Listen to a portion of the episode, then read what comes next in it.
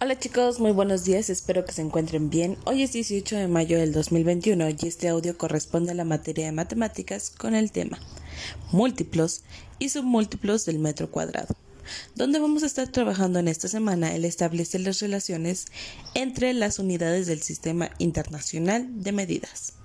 La unidad básica para poder designar medidas de área es el metro cuadrado, el cual se representa en carácter común como una M minúscula y un 2 en la parte de arriba, y cuya representación es un cuadrado que mide un metro de cada lado.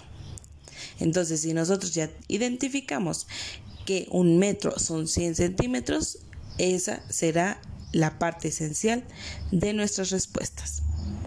La tabla muestra algunas equivalencias entre el metro cuadrado, sus, múltiplos y sus múltiplos los cuales esta tabla viene en su cuadernillo de trabajo para que la pueden este, checar, leer y regresarse eh, cuando lo necesiten.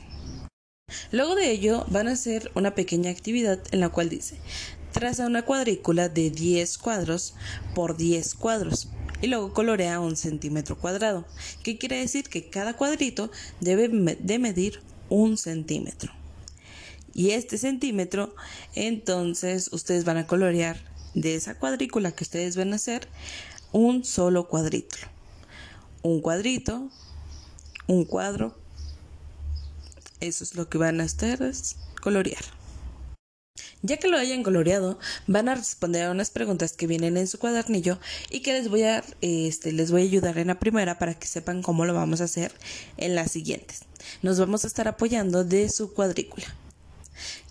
Cuando necesitamos hacer una operación de identificar de metro cuadrado hacia los múltiplos o desde los múltiplos de que dice tenemos tantos kilómetros cuadrados y queremos cambiarlo a centímetros, vamos a hacer multiplicación. ¿Sale? Siempre que vamos de los múltiplos hacia los submúltiplos, vamos a hacer multiplicación. Siempre, siempre se va a estar multiplicando.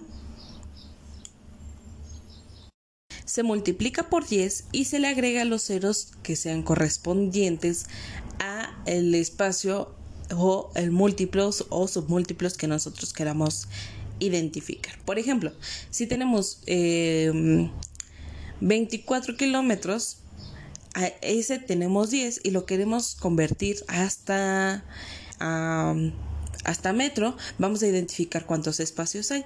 Tenemos el kilómetro, eh, después tenemos el hectómetro, que ahí será un cero más, tenemos el decámetro, que será otro, otro cero más, y tenemos el metro cuadrado. Entonces a nuestro 10 le vamos a agregar tres ceros más y de tal forma que tendríamos un total de 10.000.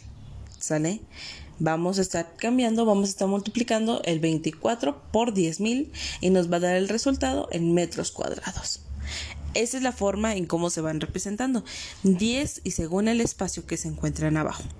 Por ejemplo, la primera pregunta dice, ¿cuántos decímetros miden los lados de una cuadrícula?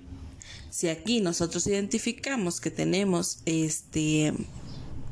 Bueno, entonces tendríamos que estar multiplicando el 10 por lo que ahí se menciona como equivalencia al metro cuadrado, que significa que el decímetro a metro cuadrado es 0.01. 0.01 por 10 nos va a dar el resultado que mide un decímetro. ¿Sale? Entonces, ¿cuántos decímetros miden los lados de una cuadrícula? Un decímetro. Y así vamos a estar respondiendo a las siguientes preguntas que ya vienen en su cuadernillo de trabajo. Cualquier duda, cualquier problema, cualquier este, circunstancia que ustedes tengan, mándenme un mensajito y se los voy a estar respondiendo vía WhatsApp.